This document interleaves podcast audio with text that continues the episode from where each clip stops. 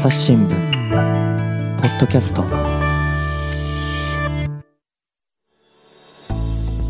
皆さんこんにちは。朝日新聞の秋山紀子です。神田大輔です。はい。今日も女性の国会議員にゲストに来ていただいてますよ。お名前お願いします。はい。衆議院議員の木村弥生です。木村さんどうぞよろしくお願いします。よろしくお願いします。まあ、木村さんは今あのご自分でもおっしゃっていたように自民党の衆院議員なんですけれど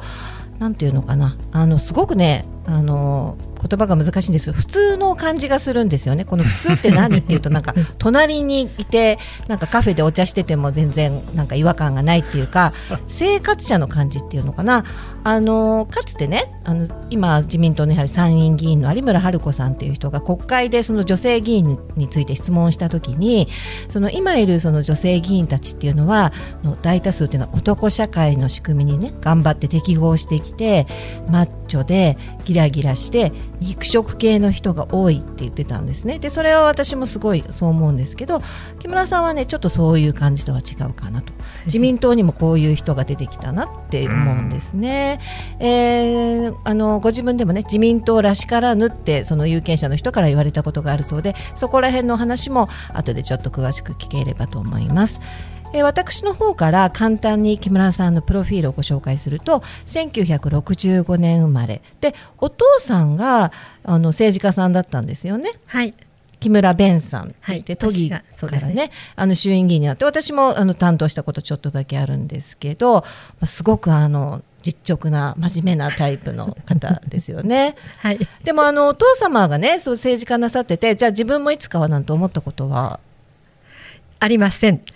あの私が6歳の時に父があの区議会議員になって、はい。で、えー、6, 6年生12歳の時に都議会議員になったんですね、だからもうもうあの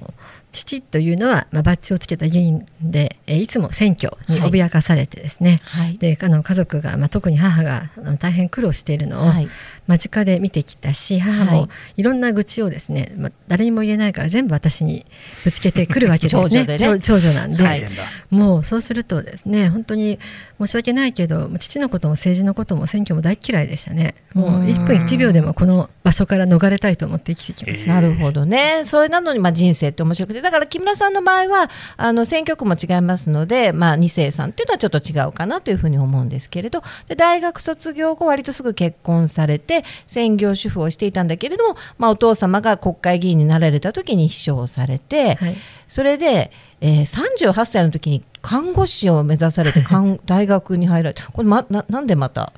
あの父の秘書をしていた時にちょうど介護保険があ、まあ、自民党本部の部会で、えーいろいろ、まあ、あの話題とか議題になっていて、はい。ずっとそれを傍聴していたらあこれからは看護の時代だなと。で看護を勉強したら介護もあの網羅できる、まあ、それちょっとね実際ちょっとまた視点は違うんですけどもその時ぽやんとその時はぽやんと思っただけだったんですけどその後ですね、まあ、私息子が25の時の子供だったんですですけども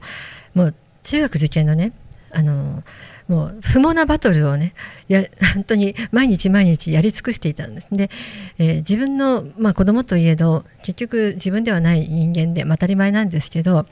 その他人を勉強させる自分が勉強した方がずっと楽だってその時思いましてで私あの学生時代あの本当に勉強しなくてですね なんか適当に適当に学校行って適当に過ごしてしまったっていうずっとその後悔があってもう一回ちゃんときちんと大学行って勉強したいっていうなんかふつふつとそういったものがはいでも二十歳ぐらい下のそれこそ自分の子供みたいな同級生と一緒にお勉強そうしてですね。19歳ぐらい下でしたね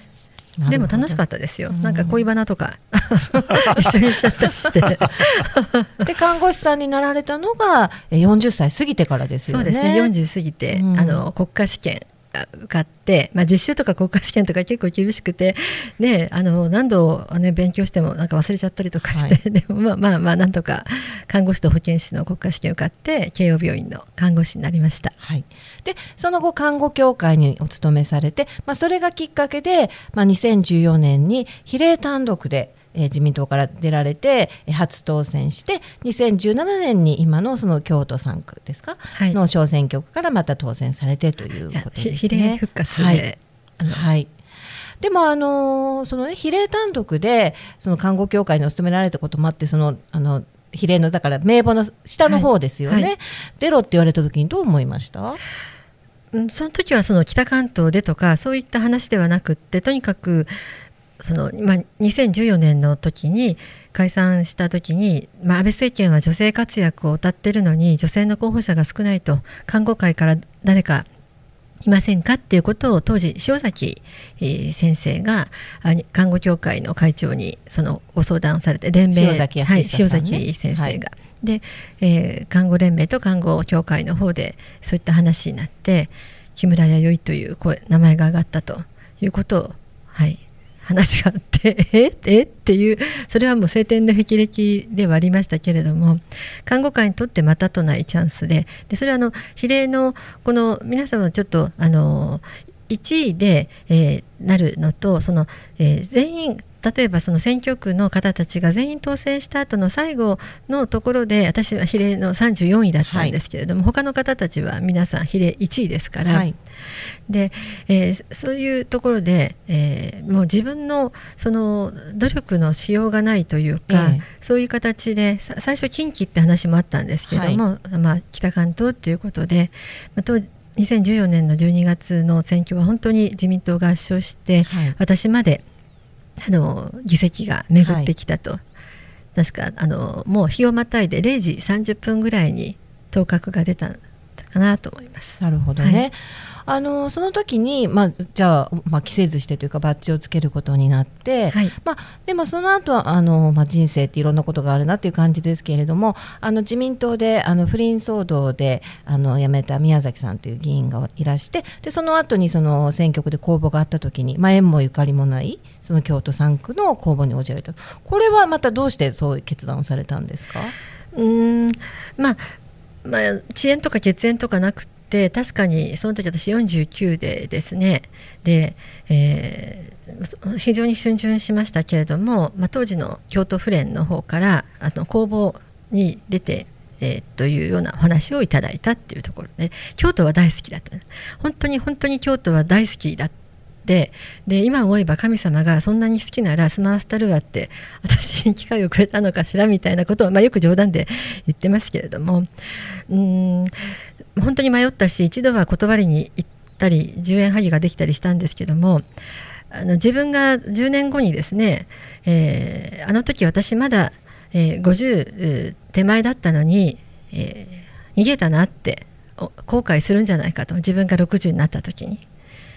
そんなふうに思ったので、えー、与えられたチャンスはきちんとあの向かっていこうって思いました。でもきっとそこで決断された理由の一つにはねそれまでのあの政治家としてもう経験をされていてやっぱり面白さがあったからだと思うんですね。その、まあ、1年2年と政治の仕事をされててどこが面白かったですか？あの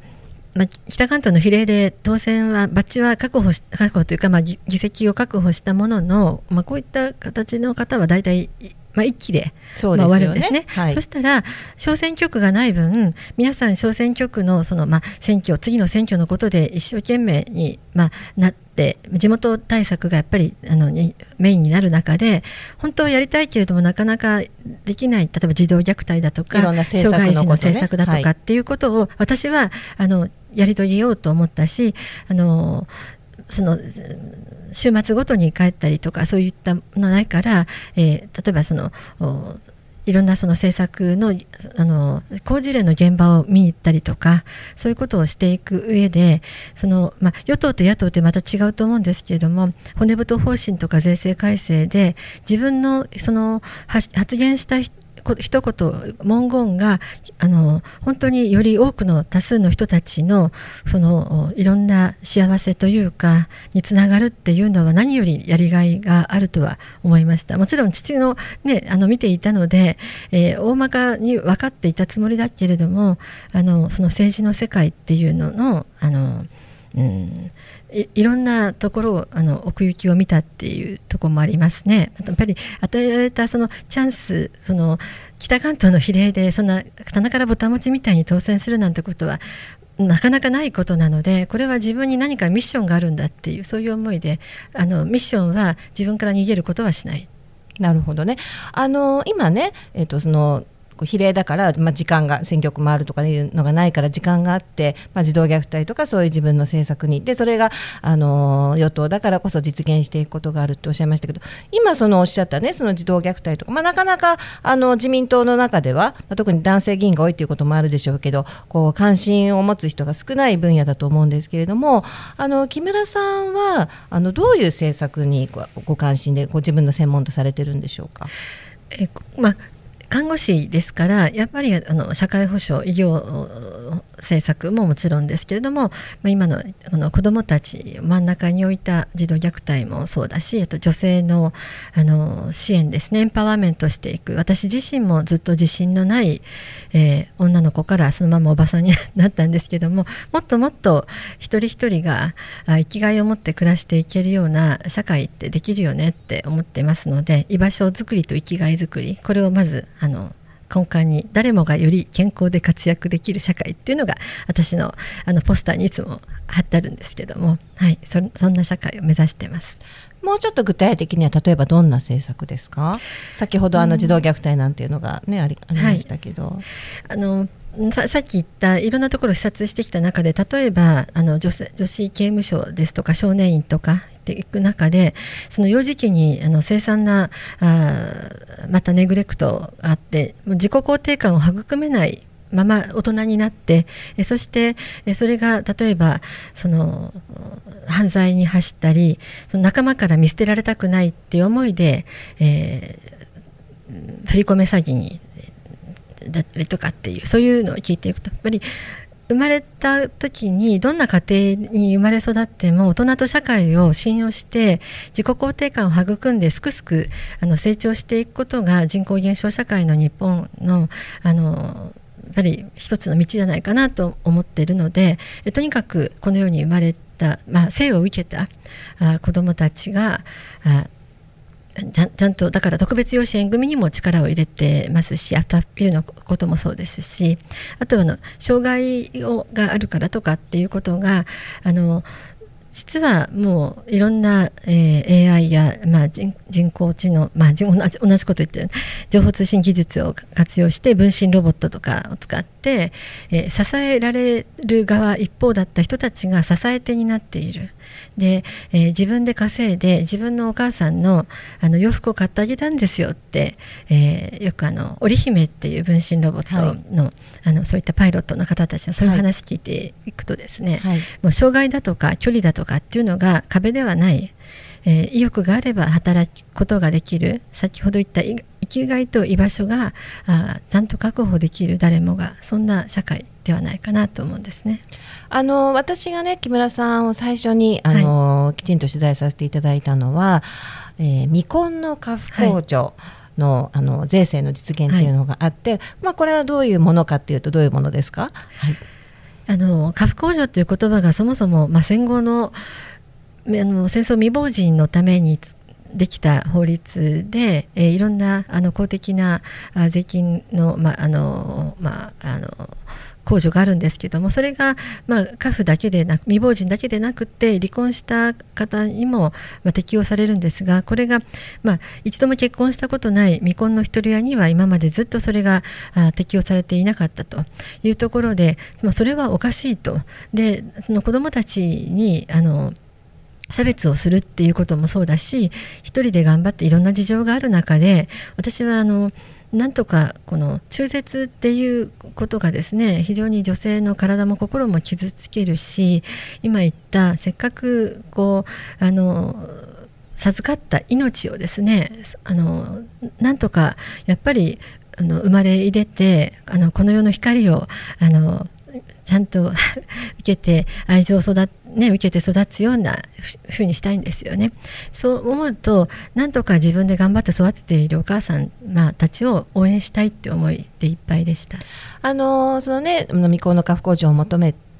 ではその当事者の方たち女性たちが、ま、団体を作ってずっと政治に働きかけをしていたんですよね、でもなかなか実現しなくってでそのある時その木村さんが、えー、ご縁ができてこれはどういったところでそういう人たちと知り合ったんですか？これは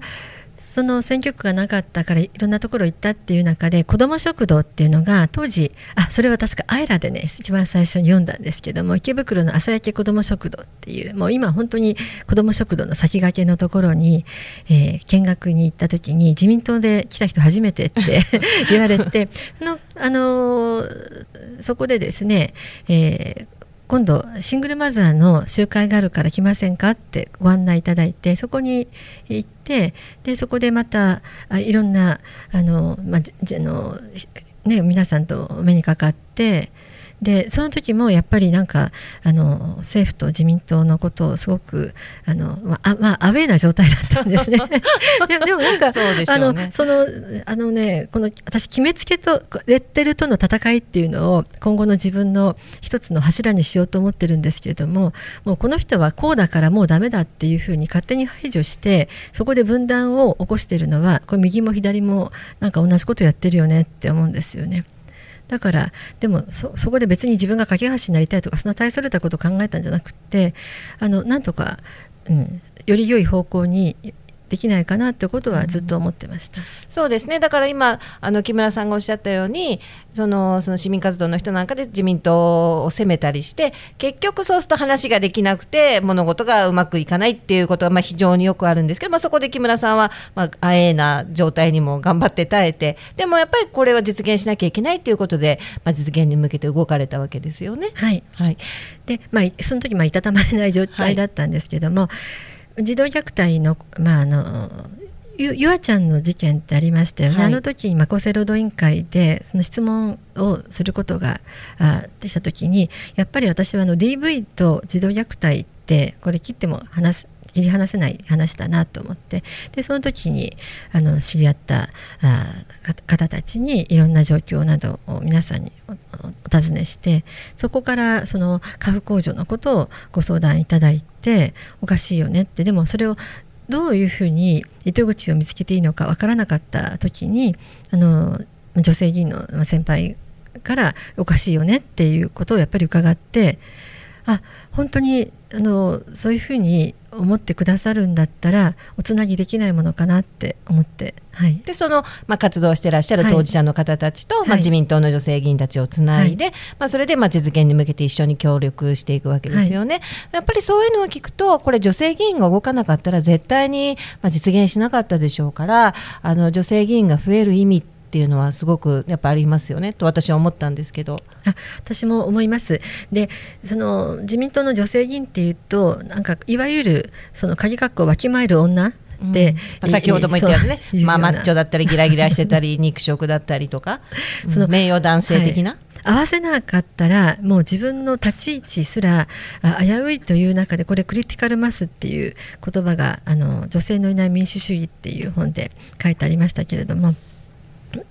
でもおかしいよねって思ってるのは私だけじゃなかったんだっていうことで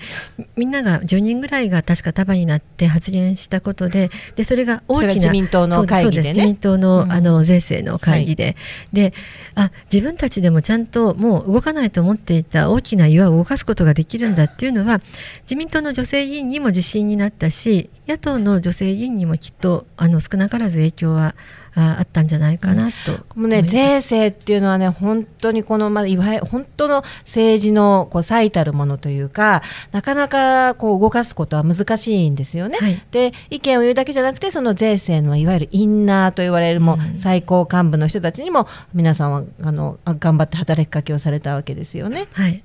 まあ、インナーも9人の男性議員ベテランの男性議員で私あれにもやっぱり女性議員を入れるべきだと思ってるんですけども。ででその税制の時は割とどちらかと、まあ、いろんな団体からまたあの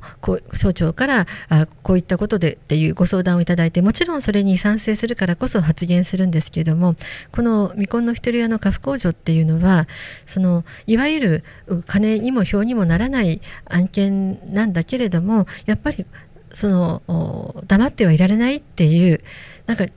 そういう女性のあのみんなの思いがやっぱりみんな子育て中のお母さんだったりあのいろんなあの状況の中で思いが一つになったっていうのは本当に良かったなと思いますね。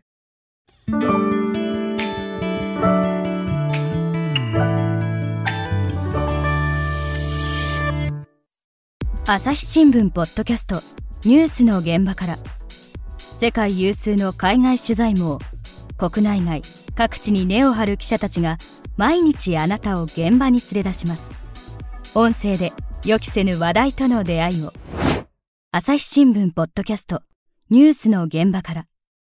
でこれが実現したのがもう一昨年になりますかね。そうですね。はい。はい。2019年の年末ですよね。はい。最近の話で言うとあの前回の国会なんかではどうですか？その木村さんが推進していた政策なんていうのは何かありますか？前回ってこの6月に終わった国会ですか？はいあはい、ありがとうございます。まず医療的ケア児支援法が、えー、5年間ぐらいずっとあの温めていた法律がやっとあの通り議員立法が通ったことと、あとずっと医療的ケアっていうのは吸引と、はい単の吸引とか、ね、そうです単の吸引とか、うん。あの重度の身体障害になる子どもたちは今まで、まあ、あのそれでもいあの歩く重心時って言われていて寝たきりではなくってもう今本当に高度な医療技術で歩いたりあのできるんですけれどもそういった子たちが医療的ケア児って言葉があ、まあ、定義されたのがあの本当に、えー、2018年かそのぐらいだったと思うんですけどそれからその医療的ケア児がのと、まあ、その家族をですね、えーきちんとあの全国オールジャパンで自治体によってその支援しているのがすごく温度差があったものですからそれをしていく整えていくっていう法律をあの本当にギリギリなんとか通ったことがまず1点とあともう一つは日本版 DBS っていうこの子どもたちへの性犯罪歴のある人たちはもう有償だろうと無償だろうとボランティアだろうとあのそういう子どもたちに関わる仕事にはつかないと、うん。えーそういったことがそうですそうです。それをあの性犯罪のこの紹介あの照らし合わせることができるシステムを日本でもうあの再犯率高いですからこういうのってでこれがなんとかまず文科省の教員の方だけ、えー先に通りました。ただ教員だけ通ってもそこで、えー弾かれてもまた学童の指導員になったり塾の先生になってはあの全くも元も子もないし、ま、それは経済産業産業 経産省であったり、えー全然別の省庁が所管してますから次の通常国会で全て、えーはい、それがダメっていうふうにやりたいです。まだまだ途上はい、そうです。書についたばかりうんだと思います。あの先ほどねご自分でもあの金にも表にもならないっておっしゃいましたけれども、はいまああのいわゆるこれなんか自民党らしくらしからぬ、うんまあ政策今までのね自民党の人たちはあんまり関心を持たないような政策が多いのかなという気がしますが、あの実際自民党あなたあんた実際自民党っぽくないねって言われたことあるそうですね。まあえー自民党の中でも言われましたしその支援していることに関していいろいろ言われましたけどでも随分変わりまして私が当選したばっかりの時にはその性暴力のワンストップ支援センターのこともあのやっていいましたけれども今ワンツー議連っていう党の中でもあって、えーそういう性暴力はいをなくそうっていう議連があるんですね。はい。はい。あの刑法改正しようっていう大きな動きをしていますしあのあやっぱり必要だってみんな思ってたんだよねって思いました。やっぱり誰か声を上げはていやる人がいると賛同してくれるで頑張ってると賛同してくれる人がいる。あおっしゃる通りで、あの議員バッジをつけて訴え続けることってすごく大事だなってこの医療的ケア児もそうですけどこの DBS はまさにあの少しずつあの理解の輪が広がって、えー今年の2月に予算委員会で質問することができてそれももうテレビ入りっていうもうもうウルトラあの難関のお狭き門なんですけど自民党の議員には。そういうところで質問するということがね。はいそうです。その時にぜひ木村さんに DBS のことを質問したらいいよって周りのあの議員の先生たちが先輩議員たちが投資してくれたっていうのがありました。やっぱそこで質問するといろいろ反響とかあるものですか？あはい。あのテレビにで言ったことでその通りだっていい質問したって、まあ、地元の方もからもあのいろんなところからも言われましたしあのそれに付随して実はこんなことがあったっていう相談が SNS とかあので寄せられてこれはそれでまた非常に広がりました。ちゃんと世の中の声を喚起していくみたいなことがやっぱりできるわけですね。はいまあ、といってもあの政治家さんはあの選挙に当選しないと、まあ、あの猿は木から落ちても猿だけど政治家はあの当選しなかったら猿以下かなんか知らないけどみたいなことよく言いますけど、うん。今あのこれ収録してるのがもうオリンピック始まって、まあ、7月の終わりぐらいなんですけれども、はい。まあ、今国会も終わって今年必ず総選挙がありますから、はい。えー木村さんそのね京都一生懸命回っておられてどうですか菅政権に対するこうねあ大変大変大変厳しいです。どんなこと言われます、うーん。そのまあす菅総理ご本人に対してって、まあ、そのもっともっとこうあのななんだろうこう説明の仕方っていうのがあももっと足りないとかあとはそのえー協力金とか支援金の申し込んだけれども遅いとかいろんな不満とかがやっぱりあの政権に対して非常に厳しい。あのでもそれはやっぱり期待してくれてたからこそがっかりされたり、えー、知った激励という形で、えー受け止めてでもう木村弥生にそんなこと言ったってどうせもう無駄だと思ったらもうきっと言われもしなくなると思うのでこれはあの、まあ、看護の時にもそうなんですけども自分の思いをそこで、えー表出してくれるっていうのはすごく大事なことで私よく看護と政治って似てるってよく言うんですけれどもそれを受け止めて謙虚にあの変えていくことをあのコツコツやっていくのが、まあ、仕事だなって思います。でもそういうふうに言われるとなんてお答えになるんですか？いや菅政権困る困るなダメだなみたいに言われるとその看護とね似てるっていうことでう。んあのどこにそれをぶつけていいかわからないっていう思いでおられるんだなと。でただそのテレビでのこの報道を切り取って、えーおっしゃってるんだけれどもいや実はそれは違うんですよとかあそれを説明するっていうのが大事で。で、えーこれはもう人によって例えば街頭演説朝してる時にいきなりパッとその話をあのただいたりすることがあるんですけどもそのああそうなの？って聞いてくれる方もおられればでもでもなんとかでしょ？でも高校だったでしょ？っていうそれもやっぱりどっかのネットでこうちょっと聞きかじったようなあのおひれのついたものだったりだからそれをいやそれは違うんですっていうのをあの例えばまあその時スマホを持ってたらあの自分の持ってるデータとかを見せてこうこうなんですよって言ったらそこうもうこうエンドレスだったりするんですよね。もうただただ否定したくて言ってくる来られる方もおられますけれどもあの全部が全部そうじゃないです。あの誠実に何とか受け止めてあのお答えしていくっていうのがあのうん、よよくね謙虚な姿勢でっていうことをよくお皆さん言ってそれがすごく薄っぺらく聞こえるかもしれませんけどうちの父は結構そういうタイプだったんですね、まじ真面目だし、はい。うんうん。け謙虚にあの受け止めるっていうその姿勢はちゃんと 踏襲しようと思います。なるほどね。あのー今も女性議員が衆議院で、1割しかいなくて、まあ、自民党だとなかなか本当に少ないんですけれども女性議員が増えるためにはどうしたらいいと思いますか？うん。これはあの私政治分野における男女共同参画のあの法律ができた時にも、まあ、この間ちょっと改正法改正があってね票ハラのこととかありましたけれどもその暫定的でもいいから10年なら10年やっぱりクォーター制ならクォーター制みたいなものを打ち出しなもうとにかく当選するきっかけというものがないとあまりにもキャリアパスとして見えづらいっていうのがあると思うんですよね。うん私はたまたま父が、まあ、議員だったからある程度おぼろげながら分かっていたけれどももう政治家というものがどういうものかね。はい、でとてもとてもっていう感じだしそのこれは日本に限らず確かそのうんヒラリーやサラ・ペイリンが、まあ、アメリカでねあのいろんなひどい報道されるのを見てて誰が女の子が政治家を目指そうなんて思うだろうっていう確かそういったのがまさに、えー同じことかなと思いますね。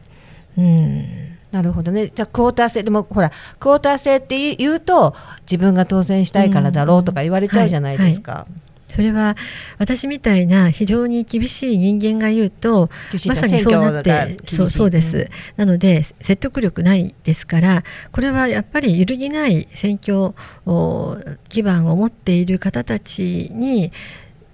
うん、おっしゃっていただきたいなって思いますね。さっきね、あのー木村さんが自分は昔自信がなくて、うん。でっていう女の子でっておっしゃいましたけどあの本当に多くの女性はそうだと思うんですよね、まあ、自分私自分自身を振りあの振り返ってもそうですけど、うん。今は自信がつきましたか？いやいやいやいつもあの小さな自分反省会ばっかりでああこう言えばよかったとかあんなこと言うんじゃなかったとかどこかにやっぱり自信のないあの木村弥生がいるんですけれどもでもそれでも応援してくれているたくさんの人たちがおられるんだからやっぱり前向いて、えーもうもうしねし尻尾丸めてあの電電ハウスに閉じこもっちゃあ電電ハウスって言ってもこうドラえもんの 質問ドラえもんのあれだからいいかな。閉じこもりたくなることもある。電電ハウスって？電電ハウスってドラえもんのあのグッズの中ででもとにかくそこの電電ハウスの中にあの入ればもうあのセーフプレイスなんだ。そうそうですね。本当にあのライナスの毛皮みたいなあのところに行きたくなることもある。でもでもそれは毛布ね。もうそう毛皮じゃなくて毛布だブランケット、はい。うんうんうん。そうですね。でそれアンコンシャスバイアスとかってもうもう本当に育てられた時から、まあ、その時の文化がそうだったりアニメがそうだったりっていういろんな要素がある中ででも、うんえー、とそそこまで私なんかって言わなくていいんだよっていう、えーこれインポスター症候群っていうんですかね。こういうのを、うん、もっとちゃんと自分が次当選して、えーもっともっとそういうこと女性団体もそうですよね。あの他の団体に比べてやっぱり発信力弱いしどこでポイントを押さえたらどういうふうにあの物事が動くのかっていうのは分かってなかったりするのでそういうのも後押ししていきたいです。あの今日ねいつもあの私神田さん、まあ、今日も一緒にいるんですけど、はい。神田さん今日ちょっと喉の調子が悪いからっていうのもあるんだいやいやいやいけどすごくねさっきから見ててあこんな神田さん初めて見たなと思ったのはすごくねうなずきながら聞いてるそんなことないですよ。いつもうなずいてますよ。誰に対しても。いやいや神田さんどうしちゃったの？今日はって思ったんですけどね。僕ねやっぱりねそのシングルマザーの話ねさっきありましたけど僕自身が母子家庭の出身なのでああいう税制の話とかね非常にありがたいなと思っていて。でまあなおかつですねその例えばですよ。僕本当気がかりなのがその時にも一緒にこう活動されていた稲田朋美さん。はい。で選択的夫婦別姓の制度に理解を示していることなんかもあり最近ねその左傾化左遷したなんていうふうに保守系の論壇なんかでこそうね。結構批判されてるね。木村さんに対してはそういう声っていうのは来てないですか？来てますよ。もうそれは本当に、はい、言われのななないというか、うん。あのいろんな、うん、地元のお議員の皆さんとかあの有力者の方たちにそういったあ地元の有力者。あの、えーいろいろんな方々に あのわ私をそういうふうにまああんまり詳しくはあのいね、えええあやっぱりこうし知った激励されますか？えうーんとそれを受け取った方たちからですか？要するにそのこう、うん、あ君はどう考えてるんだみたいなことで批判とかされたりするんですか？えー、とそうですね、えーこの今年2時間半ぐらい1対9で議論しましたね。1対9それは選択的夫婦別姓にあの木村さんが賛成してるっていうのを知ってた事務所を訪ねてきた方たちが、おお相手は男性ですか、もういらっしゃいましたし女性もいらっしゃいました。うん、どうなりました、うーんその9人の全員があー感じたことっていうのはそれぞれ、えーあれだと思うんですよね。でもまああの分かっていただける部分は分かっていただけたかなと思いますし木村弥生は、えー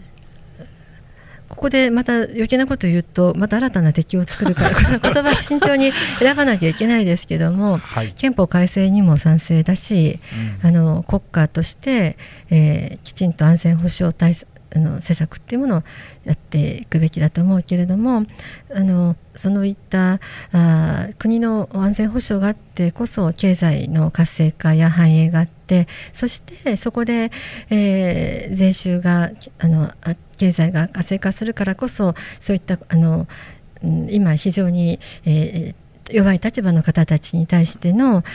がより自立できるための支援策っていうものができると思うのであのブラウニングっていう人のあの詩で、えーこうところどころにしか見えなくても全ては大きな円っていう言葉があったブラウニングブラウニングへの、えーとイギリスの詩人の方で。まず私はそれだと思ってるんですね、まあ、ちょっと話それたんですけども。なのであの何が保守で何があれかって私はあのやっぱり謙虚で、えー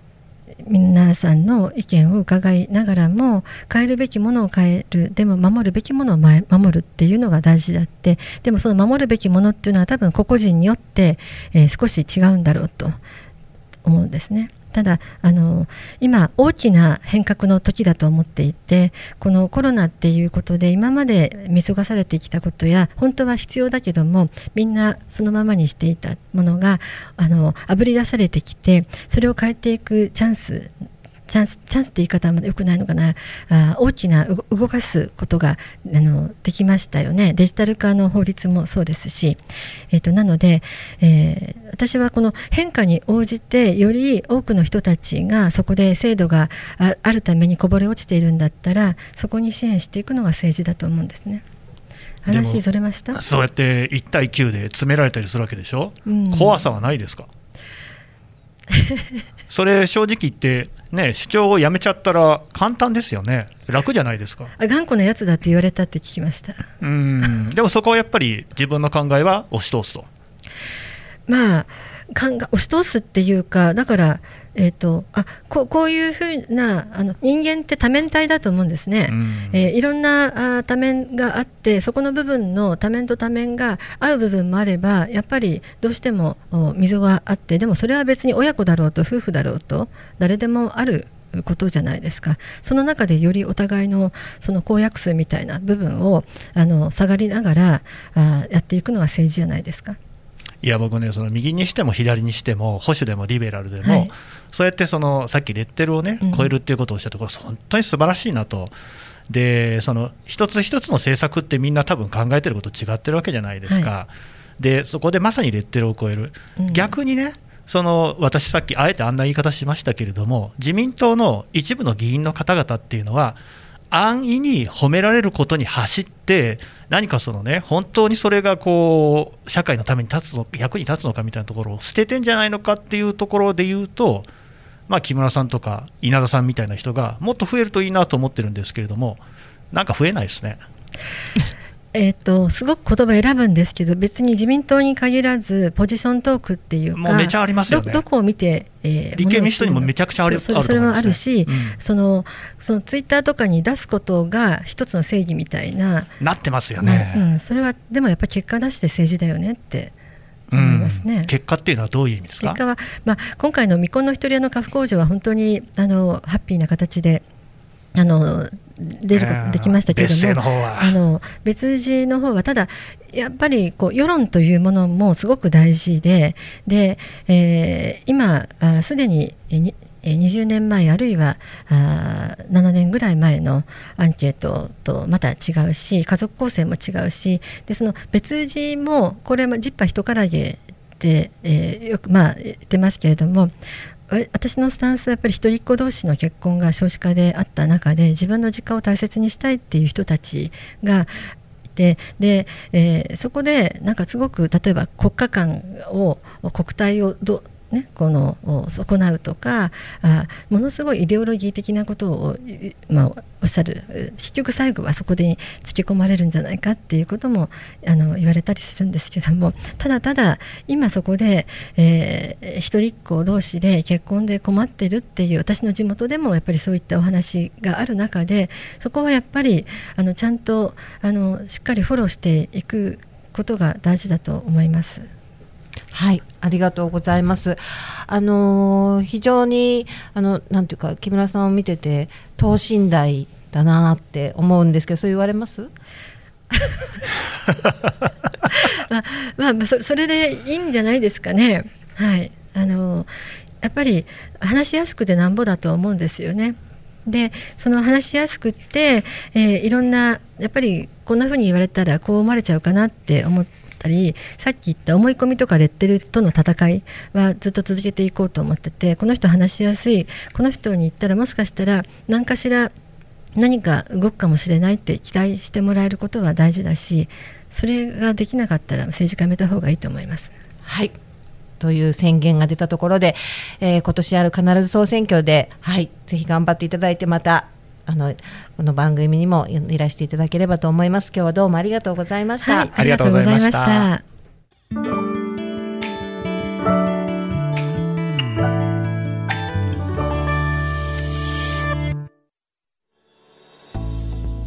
はい、木村弥生さん、さっきあの等身大なんていう言葉も私言ったんですけれど、あの政治家さんはね、よくそのこういう政策を実現してください、私はこういう悩みがありますなんていうと、分かった、実現してあげるっていう人がほとんど。でも木村さんの場合はちょっと違って、こう一緒にここに寄り添ってくれて話を聞いてくれて一緒に悩んでくれてそれで一緒に解決しようっていう感じがあると思うんですね。でそういうタイプの人っていうのはまだまだ自民党には少ないのかなっていうふうに思います。あのままでいてほしいな。はい。秋山紀子がお送りしました。また聞いてくださいね。この番組へのご意見ご感想をメールで募集しています。ポッドキャストアット朝日 .com podcast アットマーク。朝日 .com までメールでお寄せください。ツイッターでも番組情報を随時紹介しています。アットマーク朝日ポッドキャスト。朝日新聞ポッドキャストで検索してみてください。